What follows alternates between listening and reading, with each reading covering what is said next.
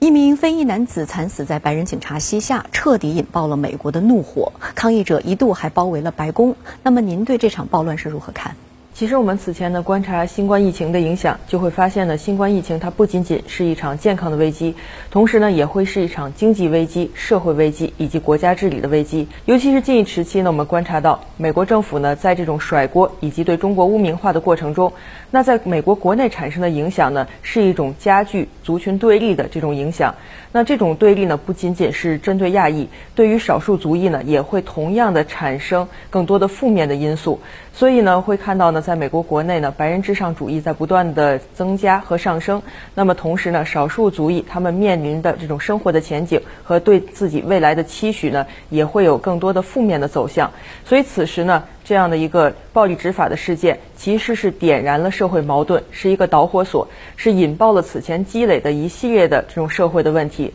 在疫情的这种背景之下呢，这样的一种社会问题会进一步的蔓延，民众呢会通过游行示威以及某种的暴力的这种手段来表达自己对当前美国国内社会中一系列问题所产生的不满。当然呢，这样的一种情绪的一种宣泄，其实也反映出的是近年来美国国内积聚的社会问题以。及政治极化带来的一系列的问题，两者相互交织，使得当前的形势是迅速恶化。其实呢，从当前来看呢，不管是在这个疫情的情况之下，还是呢我们此前观察到的美国国内出现的种族歧视的问题，都反映出的是美国国内社会的这种深层次矛盾。那当前的疫情呢，应该说是加剧了这样的一种矛盾。